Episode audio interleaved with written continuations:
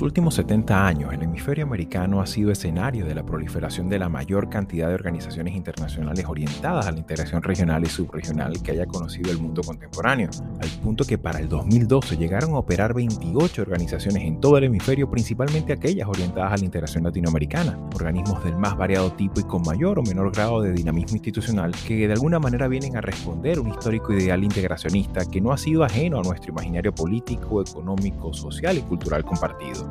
Sin embargo, en los últimos años, aquellos ideales de integración y cooperación para un desarrollo común pareciera haber quedado en el pasado. No tan solo nos referimos al desmantelamiento político de las organizaciones como UNASUR, la ALBA o el Parlacén, sino también a la precaria coordinación política de los gobiernos de la región para gestionar los actuales desafíos globales las migraciones, la volatilidad de los mercados internacionales, la expansión del crimen organizado, los extremismos políticos, las catástrofes naturales y más recientemente la crisis sanitaria que ha impuesto la pandemia de la COVID-19 han dejado de manifiesto los efectos devastadores de esta descoordinación.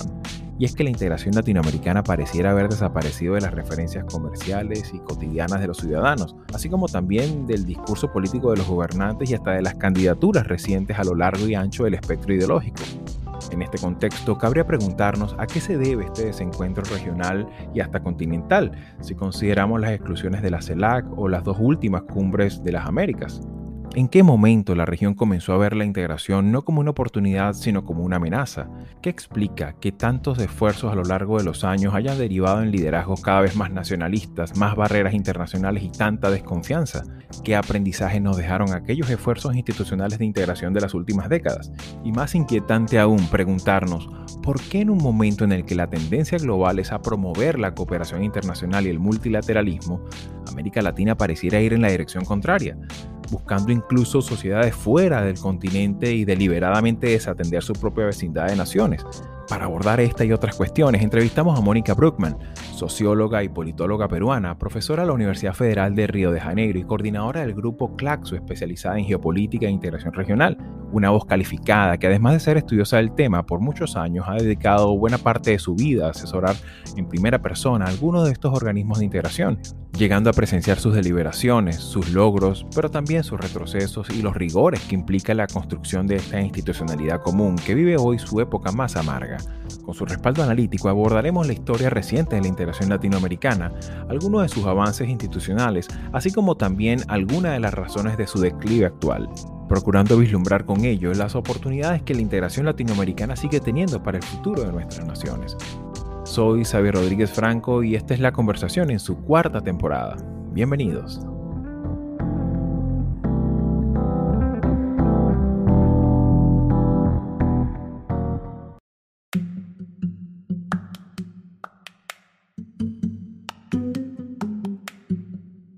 Bien amigos, me acompaña del otro lado de la línea la profesora Mónica Bruckman. Mónica, bienvenida a tu casa, a Latinoamérica 21.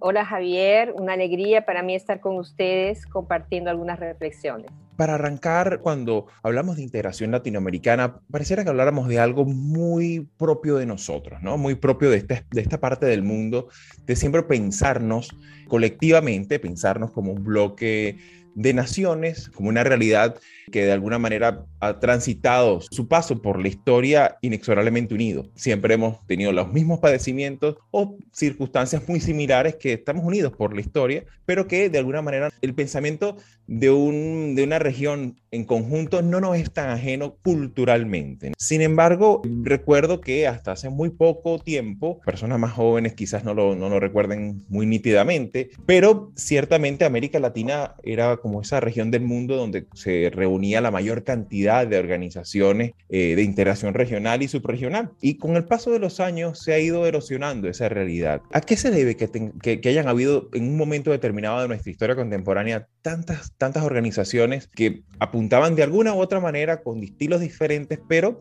apuntaban hacia una mayor integración regional?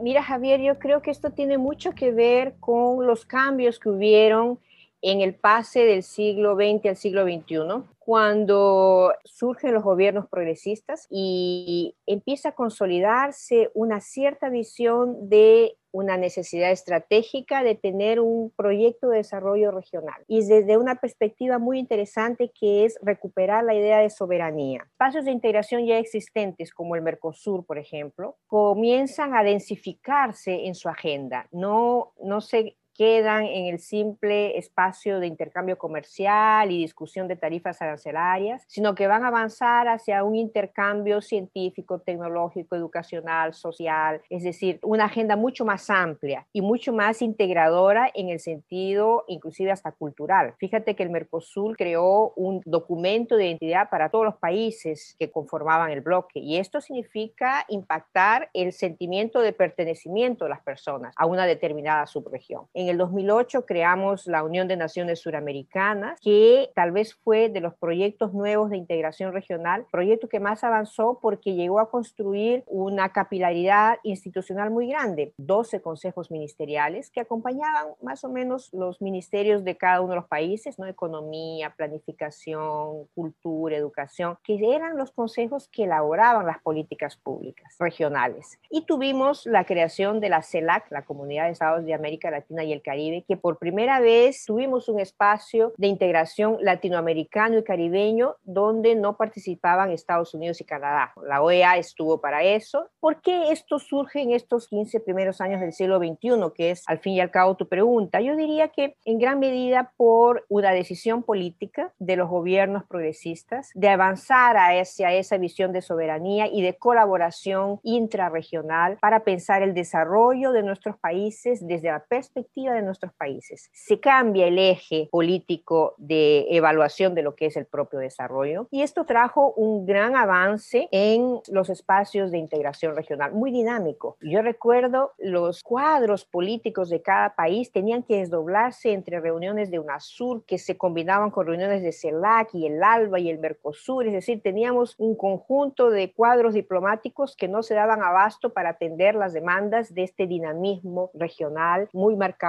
por los nuevos proyectos de integración. En ese contexto que mencionas, que ciertamente hubo una, voluntad política y hubo cierta sintonía de un conjunto de países de plantear esta nueva perspectiva, ciertamente, sobre todo para las nuevas generaciones, no es que la integración se inventó eh, hace 15 años, ¿no? Ya veníamos intentándolo en otras ocasiones, ya venían otras organizaciones, por lo menos está el Parlacen, el, el, CARICOM, existía también la OEA, y, y, obviamente había ya un aprendizaje colectivo desde esas épocas. La misma región latinoamericana, desde la misma década hasta los 60, 70, ya había planteado algunas cosas interesantes. Sin embargo, es importante sobre todo tener como esa perspectiva de conjunto. Este empuje vino sobre mucho, sobre todo desde los estados, ¿no? Desde los gobiernos, de la decisión política, pero faltó de alguna manera también acompañamiento ciudadano, faltó mucho acompañamiento también por parte del sector privado y, y, también de alguna manera se tradujo en grandes, grandes conferencias, grandes cumbres, importantes avances de tratados internacionales, pero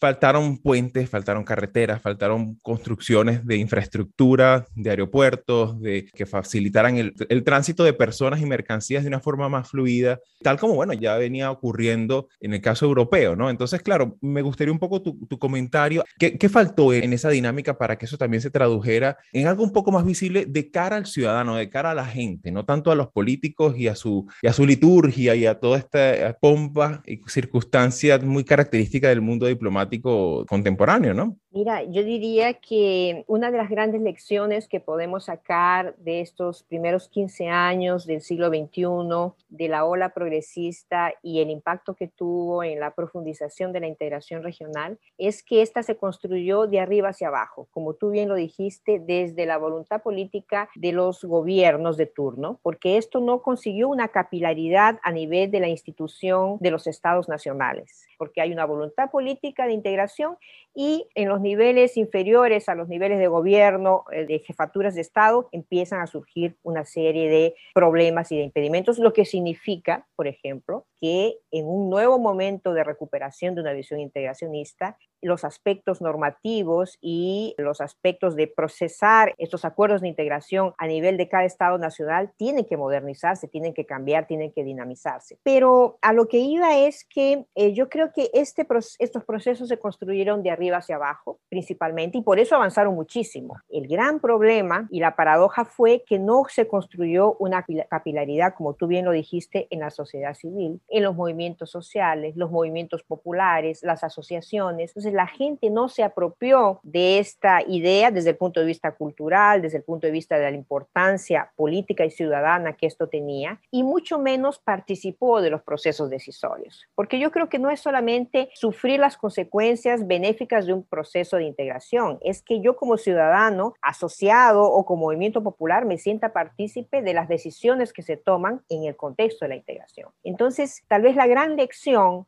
que tenemos hacia el futuro es que los procesos de integración son procesos complejos que avanzan gracias a decisiones y voluntades políticas de liderazgos en el gobierno y de los gobiernos, pero también gracias a la participación de la sociedad civil organizada, de los movimientos populares. Vemos lo que sucedió en los últimos cinco años, yo diría desde la llegada de Macri al gobierno en Argentina y toda la onda conservadora, que estos se caen como castillos de naipes.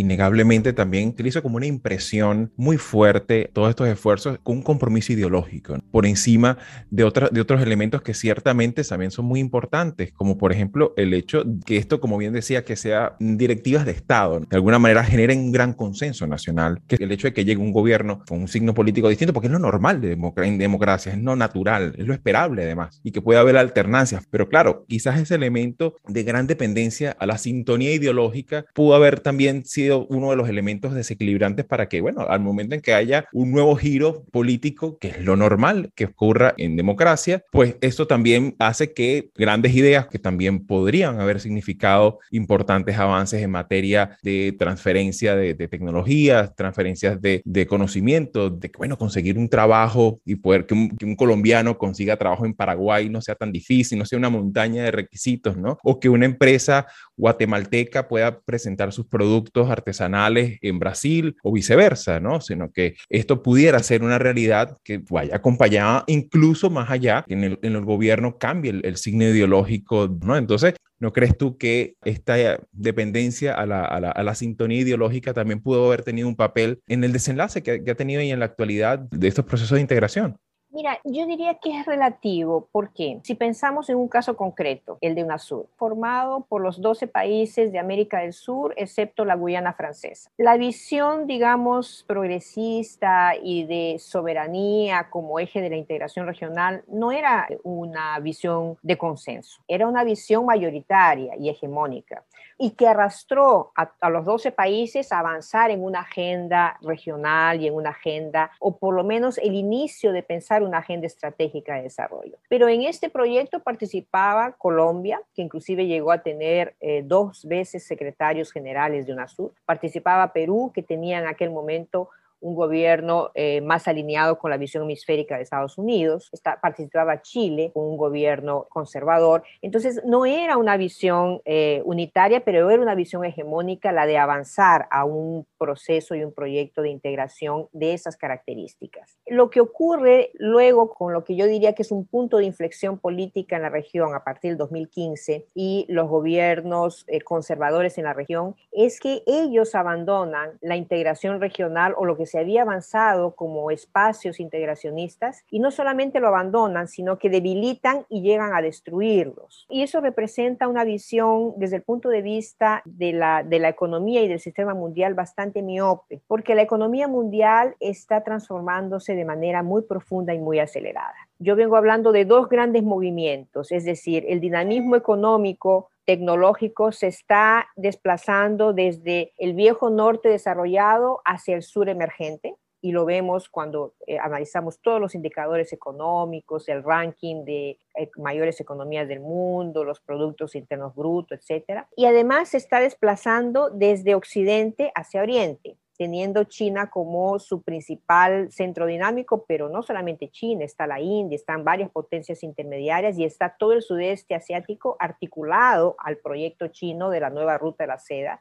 La vieja Euroasia resurge como la nueva Euroasia que incluye ahora toda África e impacta América Latina. Es decir, en este momento 139 países del mundo forman parte del memorándum de entendimiento de la nueva ruta de la seda. En este proceso han surgido en el mundo nuevos eh, espacios de integración regional, subregional. Por ejemplo, la Comunidad Económica Euroasiática, ha surgido la Quad, que incluye Japón, Australia y la India, y han surgido, eh, surge el RECEP con 15 países del sudeste asiático. África recupera su visión panafricana para sentarse a negociar con China en qué condiciones se va, va, va a participar de la nueva ruta de la seda y con eso consigue cosas que cada país individualmente no conseguiría. Entonces, lo que quiero decir es que el mundo está avanzando hacia un proceso de regionalización que es un instrumento muy poderoso para defender intereses subregionales. Y América Latina destruyó sus espacios de integración, que serían el principal instrumento para dar un peso relativo mucho mayor en la participación de la conducción de este proceso. Sufrimos las consecuencias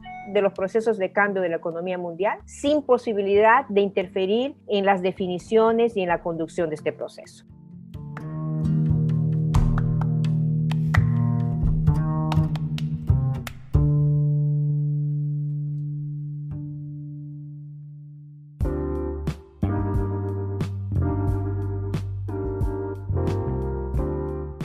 Latinoamérica 21 es un medio independiente y plural comprometido con la democracia y la libertad de expresión, que produce textos de análisis y opinión escritos por expertos sobre temas políticos, económicos y sociales de América Latina.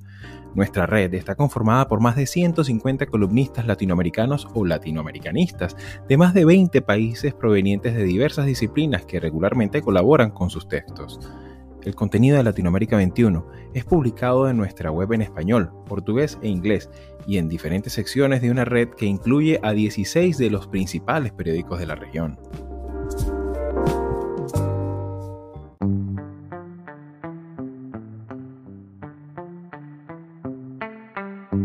ciertamente esa retórica también nacionalista, proteccionista, donde siempre lo extranjero genera preocupación, siempre un elemento como de desconfianza, ¿no? Y que, incluso uno lo ve muy, muy claramente cuando uno ve por menos los casos en los que en esta misma ola termina degenerando en dictaduras, como el caso de Nicaragua, como el caso de, Venezuela, también hay como esos extremos que se tocan, pues el, todo lo extranjero genera preocupación, todo lo extranjero, o sea, se convierte como una, una retórica que también destruye lo poco que se pudo haber avanzado en materia de integración, que precisamente invita a dejar la desconfianza de lo extranjero, a dejar de, ver en el extranjero como un gran enemigo público, ¿no? Y que precisamente la idea de la integración es buscar procesos de, acercamiento en el que empecemos por lo menos a conocernos. Esa degeneración nacionalista, pues también tiene un impacto muy, muy, muy dañino, ¿no? En, en esos puentes que nos unían, ¿no? En su momento. Mira, Javier, ese es un tema muy clave. Y yo considero que es un tema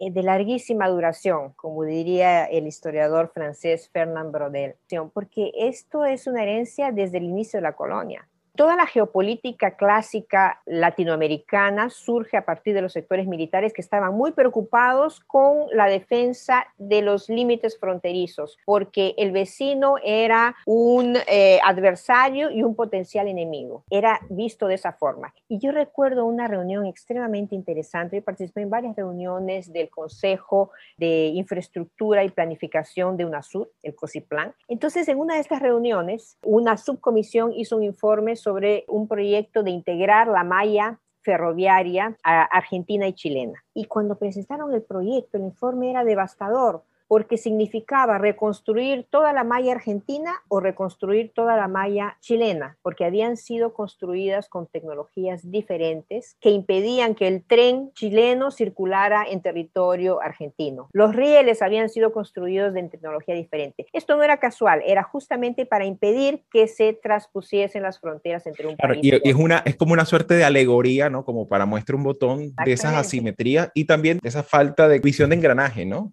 ¿Qué es lo que hace UNASUR y CELAC? Y ese es un cambio de paradigma que hay que eh, recuperarlo en otro momento, que es una cosa fundamental. Cambiar esta visión de que el vecino es un potencial enemigo y surge la visión de que el vecino es un colaborador y un potencial aliado estratégico. Exacto. Y también, ¿por qué no decirlo? Un mercado interesante también para nuestros productos. un mercado laboral, un espacio también cultural de encuentro donde puedo prosperar también como familia o como, o como empresario, ¿no? ¿Sabes qué es lo que hicieron los ecuatorianos? Tú sabes que Ecuador tuvo una guerra con Perú, que dejó marcas muy profundas y tuvo problemas diplomáticos serísimos con Colombia en la primera década del siglo, la segunda década del siglo XX, hace pocos años. Entonces eran fronteras muy problemáticas, marcadas por, por guerras, por conflictos. Lo que hizo Ecuador fue proponer una gestión eh, binacional de las dos fronteras. Entonces se reunían los ministros de Economía, de Finanzas, de Educación para planificar el desarrollo fronterizo con Colombia y el desarrollo fronterizo con Perú. Fue el momento de mayor distensión que tuvo Ecuador con estos dos países, porque entonces se planificaba la educación, la educación superior, la educación fundamental, las escuelas, los ecuatorianos que vivían en la frontera con Colombia podían asistir a las escuelas colombianas y viceversa. Había un proyecto que unificaba la frontera. Entonces, es una expresión muy clara de cómo cuando tú cambias el paradigma del vecino como enemigo potencial para el vecino como un aliado estratégico, fluyen una serie de elementos que tienen que ver con una profundización del comercio, una colaboración industrial, una colaboración científica, tecnológica y política.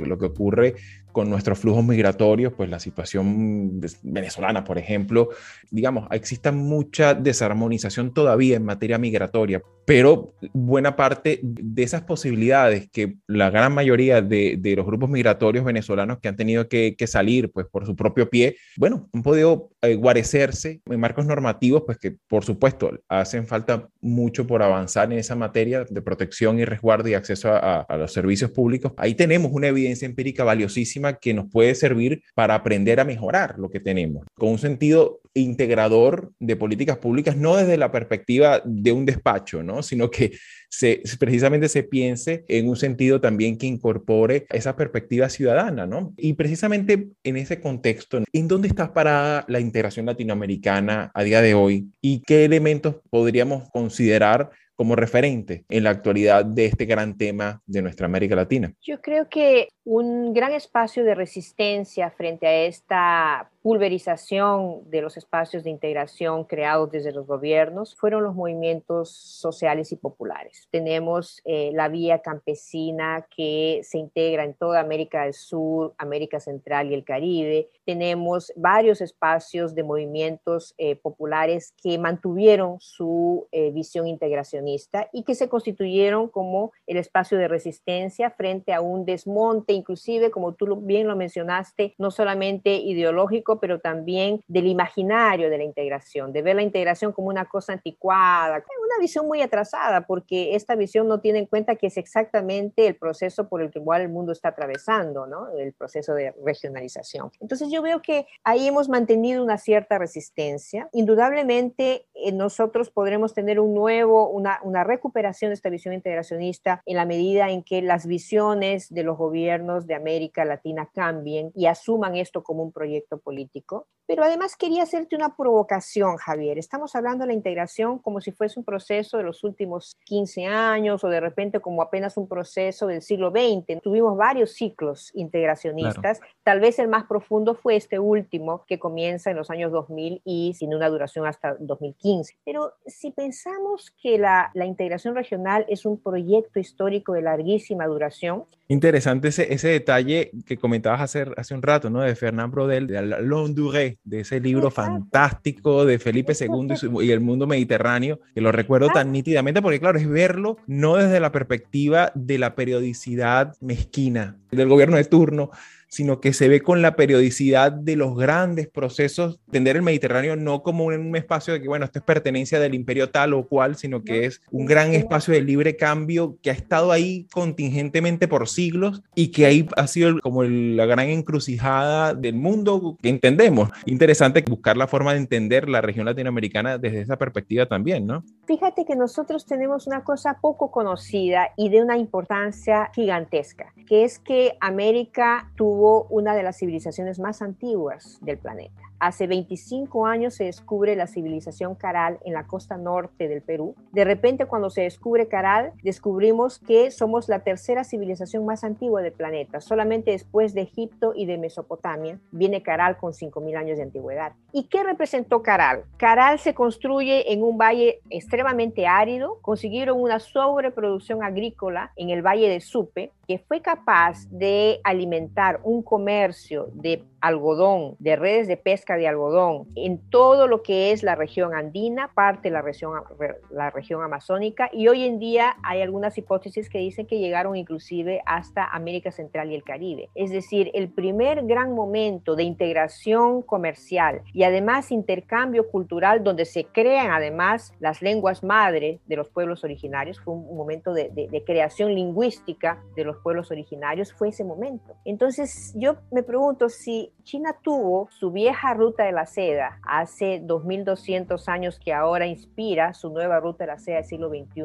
América tuvo la civilización Caral, que no fue la ruta de la seda, fue la ruta del algodón hace 5.000 años y que forman parte de un legado histórico que muestran que la división entre nuestros países es una división de las repúblicas del siglo XIX, postcoloniales, y no de una historia compartida no hace 100, 200 ni 300 años, es una historia compartida hace 5.000 años. Entonces yo creo que en el momento en que nosotros nos apropiemos de esta nuestra historia real y hagamos de esta historia parte de un legado y de una visión política, vamos a ver la integración desde una perspectiva muy diferente, como un proyecto histórico de larguísima duración. También mirar el pasado, no desde el trauma, sino también desde el aprendizaje colectivo, ¿no? Y en ese sentido, pues eh, para finalizar, eh, Mónica, ¿cómo ves tú el futuro de la integración latinoamericana en el contexto en el que estamos parados al día de hoy? Mira, yo no veo posibilidad de pensar los escenarios futuros sin tener en cuenta el impacto que tuvo la crisis sanitaria epidemiológica del COVID-19 en el planeta entero. Yo creo que eh, no solamente nos puso frente a una de las mayores crisis económicas de los 140 años, la tercera mayor crisis económica, pero nos puso frente al peor desastre epidemiológico de los últimos 100 años yo creo que si ah, en el 2019 viéramos un, un, documentario sobre lo que ocurrió en 2020 y 2021, pensaríamos que es una película de ciencia ficción. Y eso nos ha marcado muchísimo. Tal vez una de las marcas más evidentes es que resurge la idea de colectividad vencer la pandemia pasaba por una visión no solamente de políticas nacionales, sino como la OMS, la Organización Mundial de la Salud, venía eh, colocándolo desde el inicio, solamente podrá ser enfrentada desde una perspectiva planetaria. La idea de comunidad y la idea de poder avanzar desde una perspectiva de sociedad comunitaria creo que se puso eh, muy de manifiesto. Entonces creo que esto puede reformularse muy rápidamente y reinstaurarse la idea del individuo como centro del mundo y esta visión individualista de la política pública, de la política eh, en su sentido más general o de la no política, de la negación de la política. Esto va a ser una disputa de visiones de mundo que vamos a tener los próximos años. Pero creo que quedó muy claro que es los grandes problemas que vive el planeta en este momento. Solo puede ser enfrentado con una gran visión de entender el planeta como una comunidad, como un bioma complejo integrado, como una posibilidad de construir una civilización humana planetaria que avance en una agenda común también la misma perspectiva con la que tenemos del mundo ha, ido evolucionando, ¿no? Recuerdo hace dos décadas también esos grupos antiglobalización, ¿no? Que veían la globalización como un elemento amenazante, como un elemento que nos iba a arrasar, ¿no? Y, y, de alguna manera, no, no, no, como que si no hubiésemos descubierto que ya estamos integrados, ya estamos globalizados desde hace siglos, ¿no? Y que somos parte de, de, un mismo tejido, de un mismo, me, me, gustó mucho ese concepto del bioma, ¿no? Un bioma colectivo que, que inexorablemente ya es una realidad. No, y yo creo que sería, digamos, un avance civilizatorio si es que este aprendizaje de alguna manera eh, incorpora como una nueva visión de lo que entendemos por planeta si continuamos viendo esto desde nuestro ombligo, vamos a continuar con los viejos problemas y de reconocimiento de que eh, las varias civilizaciones del planeta aportaron mucho a lo que somos hoy en día.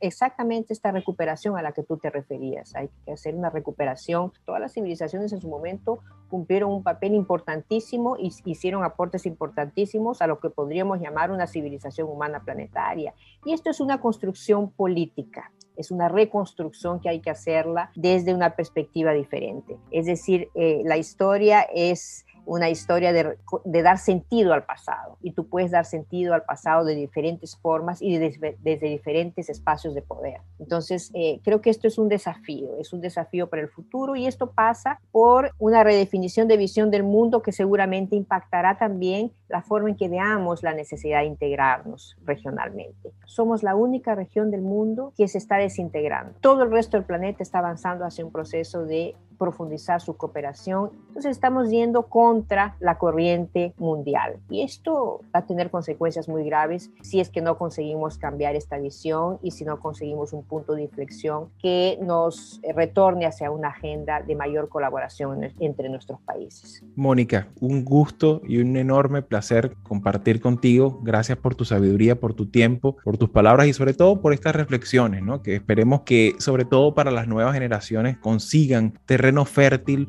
para hacer, para conocernos también y también para reconocer nuestro pasado en el futuro y ver todas las cantidades de cosas que hemos hecho, con sus defectos, con, con sus limitaciones, pero también todas las cosas que podemos llegar a ser capaces de hacer juntos como comunidad regional y subregional.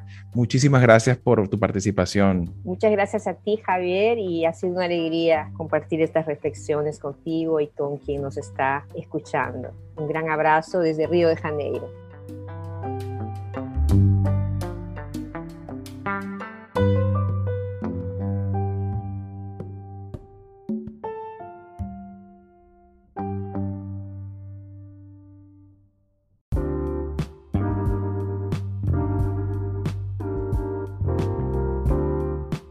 Después de escuchar esta entrevista con la profesora Brookman, ¿a ti qué te parece?